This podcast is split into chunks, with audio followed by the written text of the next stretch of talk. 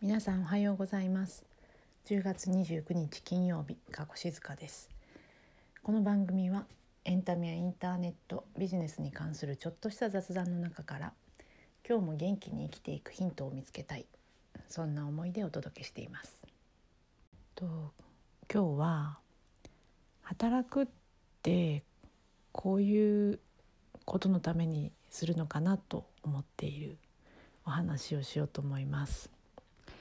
えー、っと私はまあサラリーマンとしてですねもう20年近くあの働いてきているんですが、えーまあ、あの子供を産んで育休中にちょっとした、まあ、副業というか趣味ですね。趣味として、えっと、アクセサリーを手作りで作って、えっと、メルカリとかあのクリーマとかミンネとかああいうサイトで販売するみたいなことをちょっと趣味でやってるんですね。でこれがえっとお金も、まあ、もちろん利益が出ないと何ていうか時間をかけてる意味がないのであのまあある程度の利益が取れるようにっていうふうに考えたりはするんですけど、えっと、それよりもなんかこう続けている理由が私にあるなって最近気づいたのでそれをシェアしようとするとしようと思うんですけどなんかですねやっぱりあのまあそのアクセサリーを私は結構気に入っていて特にその天然石って言ってえっ、ー、とローズクォーツとかラピスラズリとか、まあ、あまりあのなんていうのかな落ちてない石ころですよね。石ころだけどちょっといい石。ダイヤモンドではないけど、まあ綺麗な石をあの加工したものをこうちょっと組み合わせて、えー、身につけるものにしてるんですけど、うんとまあ、これをですねコツコツやっぱりなんか買ってくれる方がいるんですよね。でそのことに結構まあ最初はびっくりしたし売れるんだって思ったしあのこんな私がまあそんな何て言うかな大したサイトでもないんですけど売れるんだっていうのと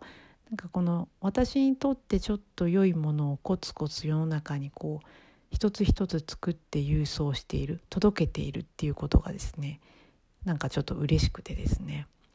これって働くっていうことの喜びの一つだなと思いました。これどういう意味かというともちろんその送ったものに対しての対価をいただくっていうところの喜びも、まあ、特に最初は「えこれ3,000円いただいていいんだ」みたいな喜びがあったんですけどなんか続けていくうちにその遠くにいるお客様とそのサイトを通じてつながって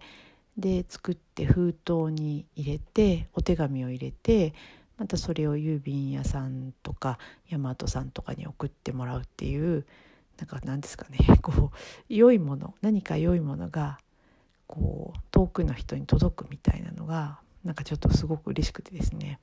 なのでまあほとんど利益は出てないんですけどなんか売れると嬉しくなってまた送るっていうことを続けています。